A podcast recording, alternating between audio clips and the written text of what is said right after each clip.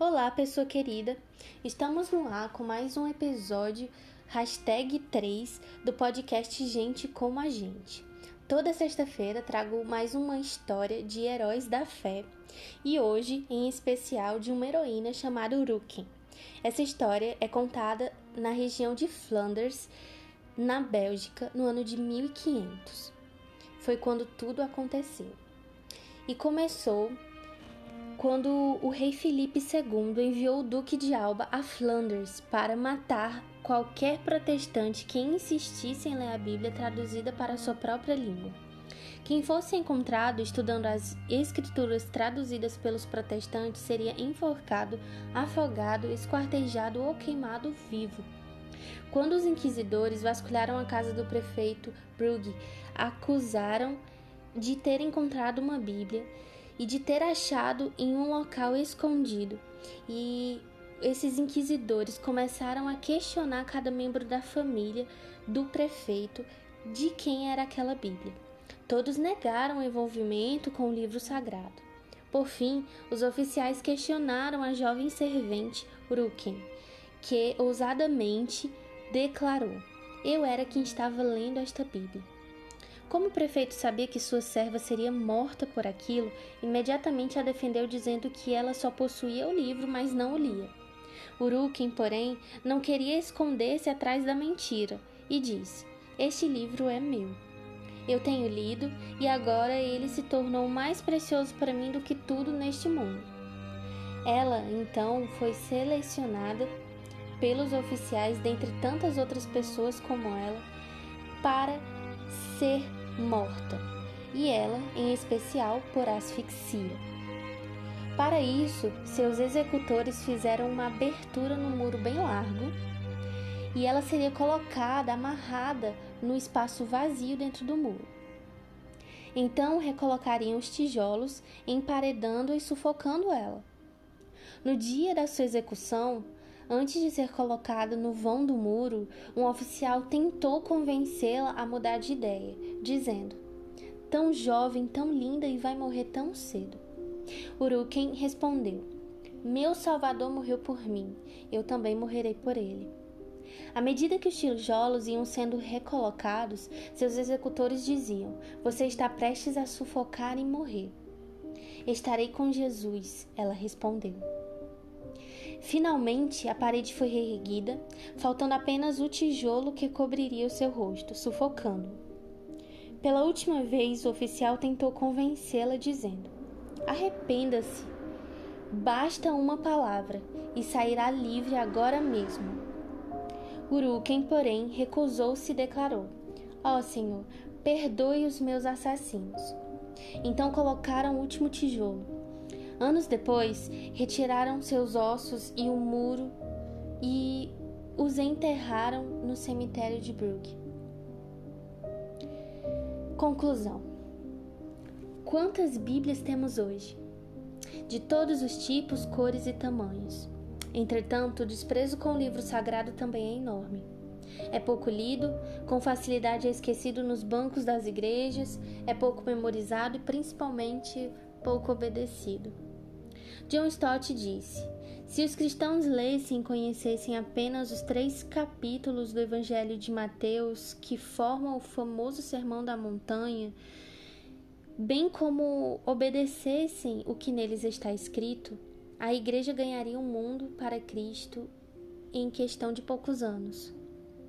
Hoje, essa mulher e heroína, Uruken, vem nos ensinar que vale a pena morrer para estudar as Escrituras, se preciso for. Examine hoje sua Bíblia antes que chegue o dia em que todos nós seremos examinados à luz dela pelo próprio Deus. Ficamos com mais um episódio, número 3, do Gente Como a Gente. Que a vida de Uruken e essa conclusão final faça você refletir para se aproximar mais de Deus, se achegar mais a Ele e ter um relacionamento diário com Deus. Você que tem acesso à palavra de Deus sem precisar ser perseguido, morto, torturado por isso. Aproveite o que você tem. e ouça o que Deus diz através das suas escrituras sagradas. Até mais, eis-me aqui, sempre com vocês.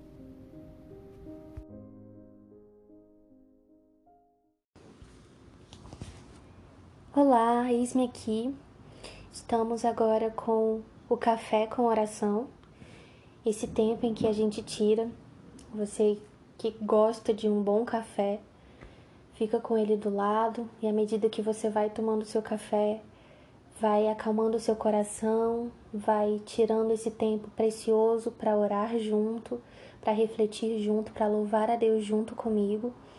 E estamos aqui para um tema em específico chamado hoje para oração o senhorio de Cristo na vida dos cristãos brasileiros.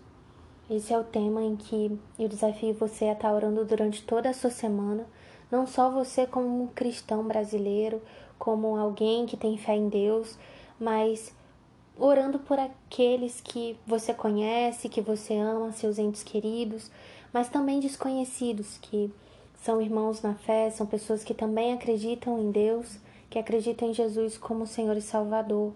E por aqueles que ainda não tomaram decisão, por aqueles que ainda não conhecem direito a Jesus Cristo, ore junto com a gente, reflita, compartilhe também com quem você puder, quantos quiser, e que Deus nos abençoe. A palavra de Deus vai nos dizer em Romanos capítulo 7, dos versos 14 ao 25a, que o problema não está na lei, pois ela é espiritual e boa. O problema está em mim, pois sou humano, escravo do pecado. Não entendo a mim mesmo, pois quero fazer o que é certo, mas não faço. Em vez disso, faço aquilo que odeio. Mas, se eu sei que o que faço é errado, isso mostra que concordo que a lei é boa. Portanto, não sou eu quem faz o que é errado, mas o pecado que habita em mim. E eu sei que em mim, isto é, em minha natureza humana, não há nada de bom, pois quero fazer o que é certo, mas não consigo. Quero fazer o bem, mas não faço. Não quero fazer o que é errado, mas ainda assim o faço. Então, se faço o que não quero, na verdade não sou eu quem o faz, mas o pecado que habita em mim. Assim, descobri esta lei em minha vida quando quero fazer o que é certo, percebo que o mal está presente em mim. Amo a lei de Deus de todo o coração. Contudo, há outra lei dentro de mim que está em guerra com minha mente e me torna escravo do pecado que permanece dentro de mim. Como sou miserável! Quem me libertará deste corpo mortal dominado pelo pecado? Graças a Deus, a resposta está em Jesus Cristo, nosso Senhor. Esse texto nos remete a uma reflexão fantástica sobre o senhorio de Cristo na vida de cada cristão. Esse tema é para toda a nossa semana, para estarmos orando, para estarmos levando a Deus, para estarmos compartilhando com o próximo, para estarmos juntos aqui em oração, nessa reflexão, em louvor a Deus e como é fiel. A palavra de Deus nos fala o tempo todo. E se o buscarmos em oração, em leitura da palavra, investimento nesse relacionamento com Deus, vamos obter mais experiências profundas com Deus na nossa vida, mais transformação, mais crescimento. E é o que eu desejo, inclusive, para a sua vida, em nome de Jesus. Hoje eu trago a reflexão do pastor Tércio Ribeiro de Souza, que é pastor da Primeira Igreja Batista em Maceió.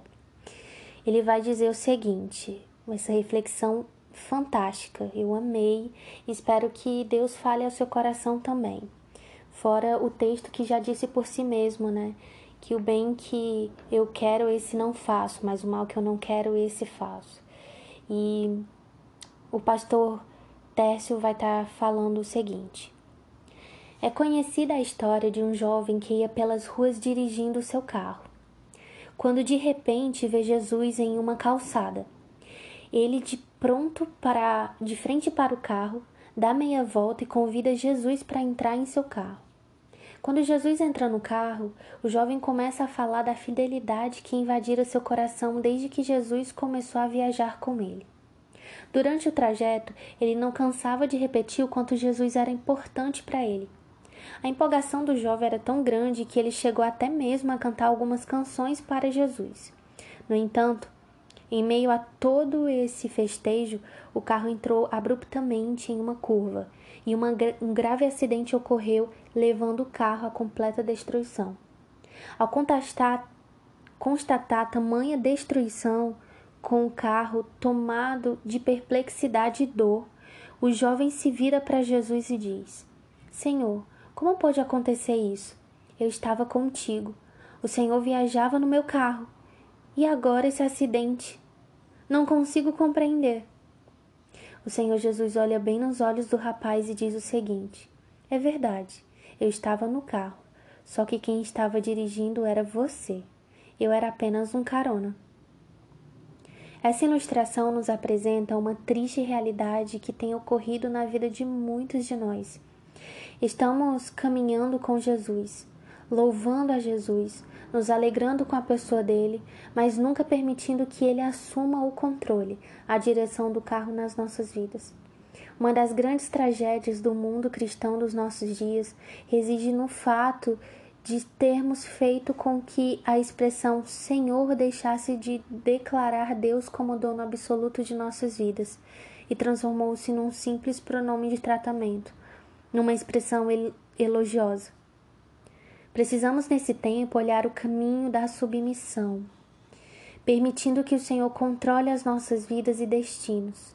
Que em nome de Jesus o Senhor possa estar sendo o controle da minha vida, que você permita Ele tomar o controle da sua vida em cada área das nossas vidas.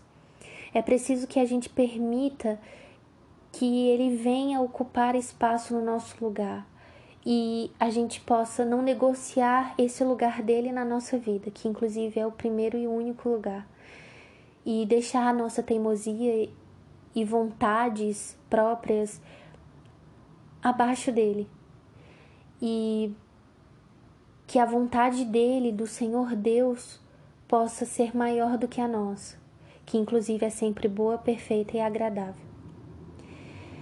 Façamos desse tempo um momento para reconhecermos nossas fraquezas, limitações, teimosias e orarmos concordando que o Senhor Deus é o Criador, o Senhor Deus, ele tem planos melhores e maiores que os nossos, os pensamentos dele são maiores que os nossos pensamentos e os caminhos dele são maiores do que os nossos caminhos.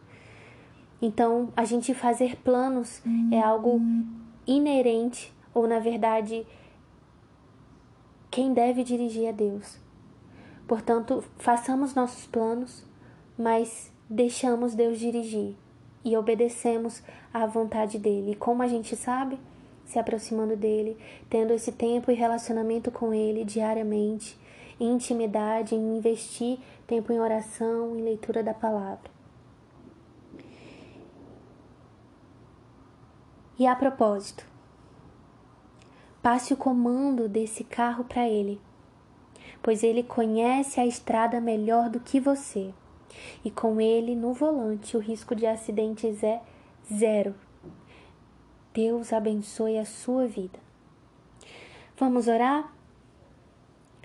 Deus, em nome de Jesus, eu peço para que o Senhor permita que nossos sonhos se realizem, mas que a gente ouça a tua voz sobre aquilo que nós desejamos, nós sonhamos, a tua vontade, que é boa, perfeita e agradável.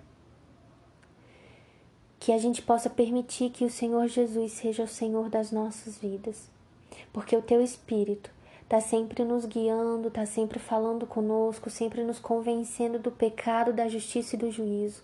Que possamos não apagar o teu espírito e ouvir e obedecer e termos experiências profundas contigo.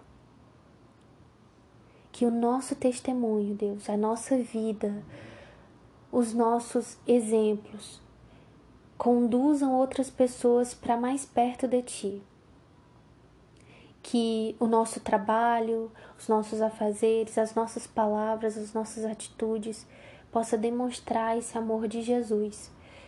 E embora sejamos seres tão imperfeitos, que possamos, Senhor, em nome de Jesus, mesmo com a nossa imperfeição, a gente sempre está ali reconhecendo, pedindo perdão, desculpas e levando a solução, mas a solução que o Senhor nos mostra que o Senhor aprova, que o Senhor está com a boa mão sobre. Que Jesus Cristo possa viver na sua vida, na minha vida. Que Jesus Cristo possa estar mais próximo, porque nós abrimos todo o espaço ao invés de fecharmos para Ele estar em nossa vida. Não vivendo mais nós, mas Cristo vivendo em nós, em nossas vidas. Que sejamos homens e mulheres de Deus, na qual sejamos seres humanos de oração, que estudam a tua palavra, que abrem a Bíblia e ouvem o que o Senhor está dizendo aqui. De acordo com o contexto, de acordo com o que o autor está falando, sem tirar texto para colocar fora do contexto, sem pegar trechos e gerando pretextos, mas pegando todo o texto, todo o contexto lido da tua palavra e ouvir o que o Senhor nos diz, em espírito e em verdade. E que o Senhor possa abençoar cada casa, cada pessoa, cada família desse Brasil, Senhor, e de todo o mundo. Em nome de Jesus. É nossa oração, é meu, inclusive minha gratidão pelas vidas que ouvem a tua palavra, que também praticam. E tanto palavras quanto ações estão caminhando juntas. Para honra e glória do teu nome. Amém. E ficamos com mais um café com oração. Que seja um tempo de renovo para o seu dia. Que esses minutos sejam tão rápidos que você não vai sequer ver o tempo passar. Porque quanto mais íntimos ficamos de Deus, mais o tempo passa rápido. A gente passa às vezes uma hora orando, uma hora falando com Deus e nem percebe que foi tudo isso. E isso é a prática diária com Ele, a intimidade diária com Ele. Independente se a sua oração é por um minuto, por segundos, mas que seja em espírito e em verdade, de coração, com toda sinceridade. O seu louvor, o seu tempo de leitura da palavra e que Deus abençoe sua vida. Eis-me aqui sempre com você. Eis-me aqui, está no ar mais um episódio do Gente Como a Gente, hashtag número 4.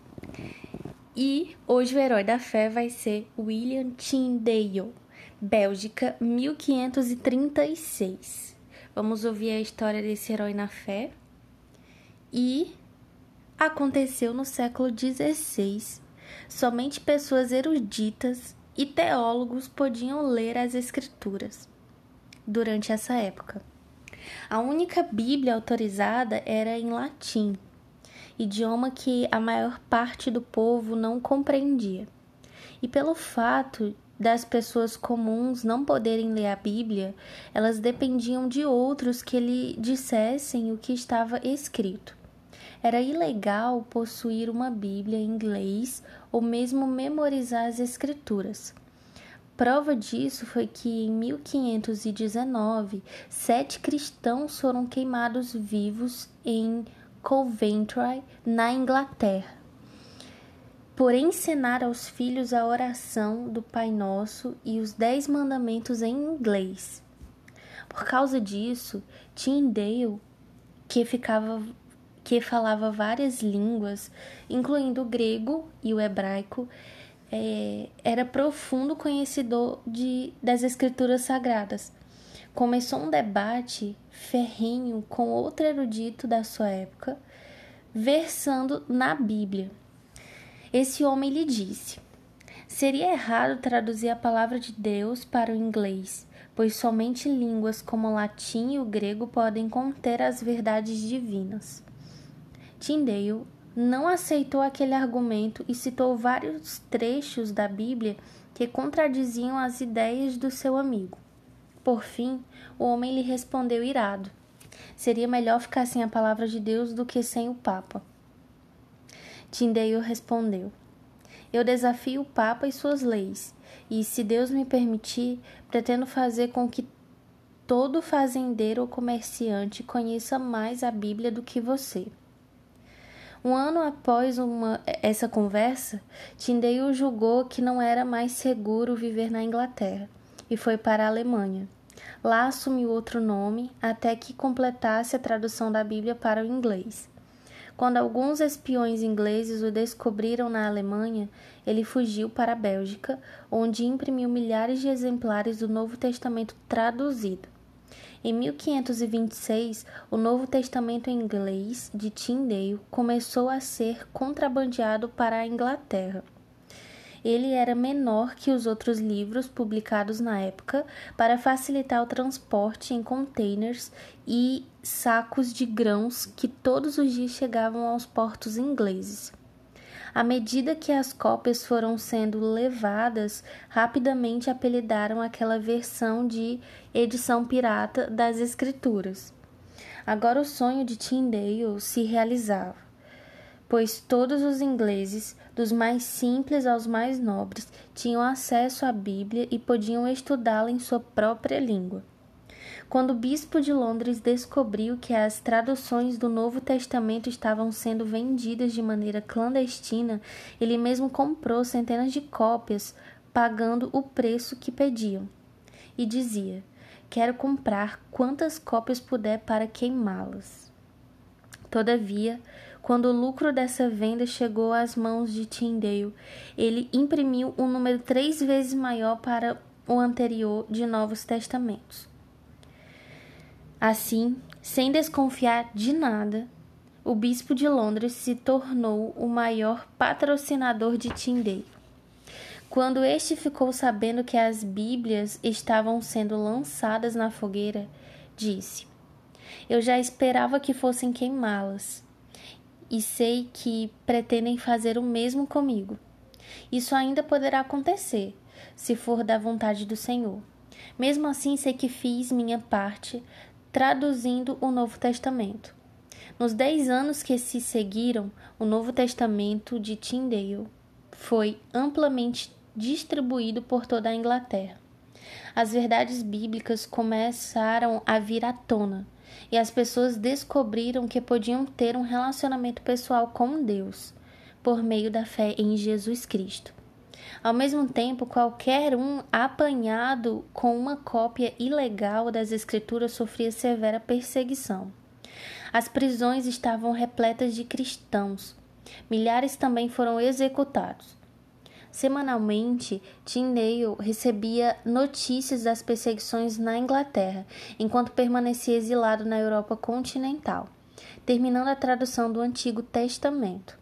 Amigos de Tyndale foram queimados e até oficiais da igreja foram executados depois que descobriram as verdades da fé por meio da edição pirata das Escrituras. Em 1535, um homem chamado Henry Phillips chegou a Antuérpia, na Bélgica, e fez amizade com Tyndale. Sua intenção era traí-lo e ficar com a recompensa oferecida por sua captura. Na Bélgica, Tyndale ficou preso 18 meses. Ali completou a tradução do Antigo Testamento.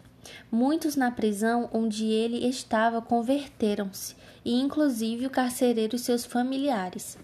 Em 6 de outubro de 1536, Tyndale foi tirado da masmorra e estrangulado, e em seguida seu corpo foi queimado. Suas últimas palavras foram: Senhor, abra os olhos do rei da Inglaterra. E Deus ouviu sua oração. Três anos depois, o rei da Inglaterra deu ordens para que colocasse um exemplar da Grande Bíblia, ou seja, a união do Antigo e do Novo Testamento, traduzidos por Tyndale, em cada uma das igrejas da Inglaterra. A tradução de Tyndale foi tão bem feita que, 75 anos depois da sua morte, foi publicada a versão King James, totalmente baseada naquela tradução. Mais de 90% do texto permaneceu idêntico ao que ele escrevera. E ainda hoje, sua edição pirata é amplamente usada em várias partes do mundo. A conclusão e a lição que podemos tirar é que muitos hoje sabem quantos milhares tiveram de morrer para que a Bíblia estivesse disponível a nós. O que seria de nós se esses cristãos não tivessem aceitado sacrificar-se por sua fé? Será que teríamos acesso à Bíblia? Será que seríamos cristãos? E quanto a nós, que sacrifícios Deus nos manda fazer hoje para que a próxima geração tenha acesso à Bíblia, conheça suas verdades e converta-se a Jesus Cristo. Na corrida da fé, quem ama Jesus acima de tudo, sabem que a geração seguinte depende de nós. Distribua Bíblias, ensine a palavra de Deus, viva o que a palavra de Deus diz para você. Eu sei o que ela diz para mim. Faça como Tindeio. Passe à frente esse bastão. A palavra do Senhor. Ficamos com mais um episódio do Gente Como a Gente. Até mais. Eis-me aqui, sempre com você em oração. Eis-me aqui, estamos em mais um episódio do Gente Como a Gente, hashtag episódio 5. Hoje a nossa heroína da fé será Velinuta, Holanda, 1540. Velinuta, uma viúva piedosa, já havia sofrido muito por recusar-se a negar a fé. Como resultado, ela foi lançada no calabouço e deram-lhe uma última chance pediram a uma amiga que fosse visitá-la na cela a fim de convencê-la a abandonar suas convicções. Depois de muito debate, Vendelinuta estava ainda mais convicta da sua crença em Deus. Então, a amiga teve uma ideia. Se ela não queria desistir de Jesus, pelo menos poderia calar-se e parar de falar a respeito do que cria. Querida Velinuta, disse a amiga, se você não aceita a nossa fé, pelo menos guarde suas crenças só para você, pois assim prolongará a sua vida. No entanto, Vendelinuta não podia calar-se a respeito do seu senhor e declarou: Madame, você não sabe o que está me pedindo pois com o coração se crê para a justiça e com a boca se confessa para a salvação. Romanos 10, 10. Assim sua amiga foi embora, derrotada. A casa e os bens de Vendelinuta foram confiscados e ela foi condenada a morrer queimada. Em sua execução, sua amiga se apresentou e pediu aos executores que tivessem misericórdia daquela anciã e que a estrangulassem, em vez de fazê-la passar pelo fogo. O que conduziam à execução aceitou o pedido de misericórdia. Conclusão dessa história que aconteceu na Holanda em 1540 com essa viúva piedosa através da vida dela e dessa história, a gente conclui que ela cria que a prova de sua salvação era o que saía da sua boca e partia também para suas ações. Quem ama Jesus Cristo acima de tudo sabe que serão julgados com base em suas palavras, nas suas ações.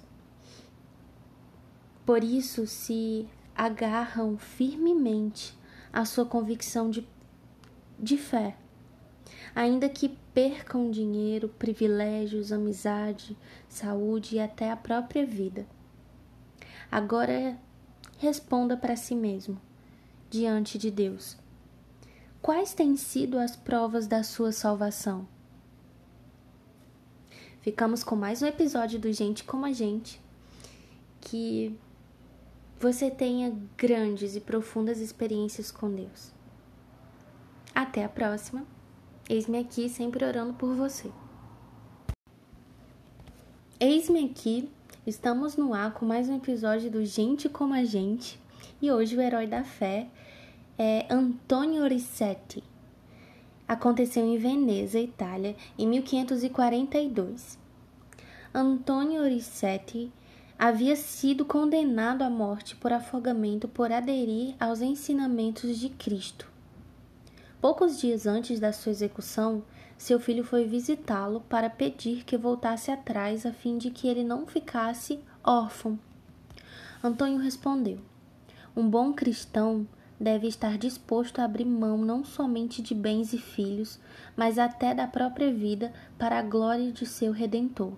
Portanto, estou disposto a sacrificar tudo nesta vida transitória para conseguir alcançar a salvação no mundo que durará para sempre. Os senhores de Veneza mandaram dizer-lhe que, caso negasse Cristo, ele não somente seria liberto, como também receberia uma considerável quantia em dinheiro e bens. A resposta de Antônio foi direta.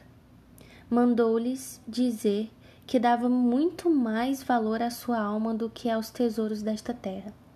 Novamente eles insistiram para que Antônio abrisse mão da sua crença dizendo-lhe que François Sega, um amigo de fé e de prisão, tinha acabado de negar Cristo e já estava livre. Antônio respondeu: Se ele abandonou Deus, sinto pena dele. Todavia, continuarei firme em meu propósito.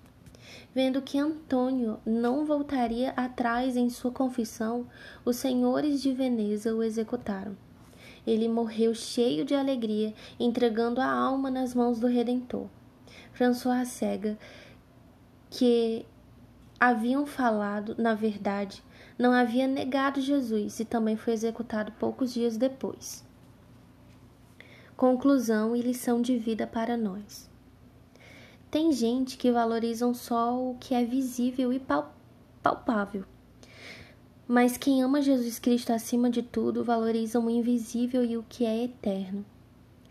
Alguns buscam o bem-estar próprio, outros buscam Jesus Cristo e o bem-estar da alma, e, consequentemente, a plenitude em outras áreas da vida, priorizando a vida espiritual. Uns acumulam tesouros aqui na terra e juntam tesouros no céu crendo em Jesus Cristo como único e suficiente Salvador, conforme vemos em Mateus capítulo 6, versículo 19. Quem sairá lucrando no final? Você aceita Jesus Cristo como o único e suficiente Salvador da sua vida? Eis que estamos com mais esse episódio do Gente como a Gente. E até a próxima. Eis-me aqui, sempre orando por você. Eis-me aqui, estamos no ar com mais um episódio do Gente Como a Gente. Esse é o episódio hashtag número 6 e hoje vamos falar de uma heroína na fé chamada Eskew. Aconteceu na Inglaterra em 1546. Eskew foi presa por crer em Jesus e sofreu terrivelmente. Amarrada numa cama de tortura, seus ossos e juntas foram deslocados e ela desmaiou de dor. Quando recobrou a consciência, pregou a palavra a seus torturadores por mais de duas horas. No dia da sua execução, ela foi levada numa cadeira até o local onde seria queimada, pois suas juntas estavam tão deslocadas que não podia andar. No último instante, ofereceram-lhe o perdão se tão somente voltasse atrás e renunciasse à fé. Ela disse: Eu não vim até aqui para negar meu Senhor e Mestre. N morreu em meio às chamas, orando por seus assassinos. Quem ama Jesus Cristo acima de tudo, sabem o que viveram e para o que vieram aqui na terra podemos tirar de lição para nossas vidas que no mundo onde poucas pessoas têm discernimento do porquê de terem nascido e do propósito de sua vida, sabem o que tem de fazer e quando fazer por causa de Jesus Cristo. Mas se os problemas da vida e o gigante da dúvida atacam cada um de nós, basta clamarmos ao Senhor, que Ele nos fortalecerá nos momentos mais difíceis e nos dará capacidade para cumprir a missão que Ele nos confia. Francisco de Assis disse o seguinte em um momento do seu leito de morte: Cumpri minha missão Agora Cristo lhe mostrará qual é a sua. De fato, nada mais terrível do que um cristão sem propósito.